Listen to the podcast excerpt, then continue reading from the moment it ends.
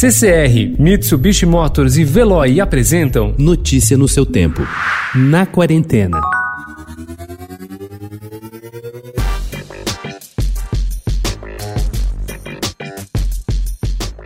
Home Office, que estreia na sexta-feira nas plataformas digitais, é uma minissérie de 10 episódios semanais com duração de 5 a 7 minutos cada um. Os atores são responsáveis pela gravação das próprias cenas, seguindo orientações dos diretores. A prática já inspirou outras companhias teatrais, como a Dagnos Produções, que já prepara a websérie O Jogo, ou mesmo o grupo teatral americano Roundhouse, que criou a minissérie Homebound, disponível às segundas-feiras.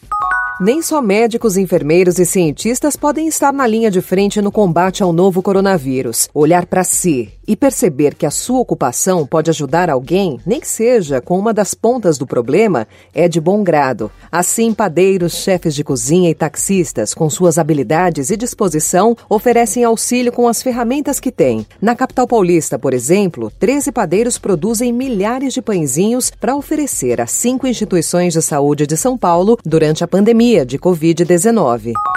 É uma história danada de comprida. Hum. Outra família achou eu e me criou.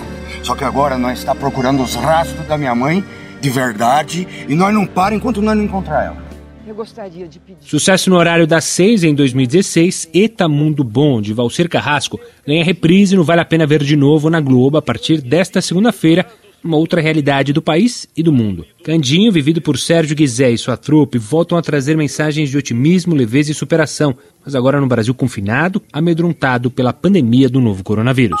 O fechamento dos museus durante a pandemia significa muito mais do que o distanciamento de seus frequentadores das obras dos seus acervos. É difícil prever as consequências da quarentena para essas instituições, já que sofrem com orçamentos limitados, falta de verba para aquisições de novas obras e manutenção do seu acervo. Os museus estão buscando formas alternativas para manter suas atividades por meios virtuais. Fechados, eles exibem suas obras online. Adiaram suas principais mostras esse ano e aproveitam o fechamento para as obras emergenciais.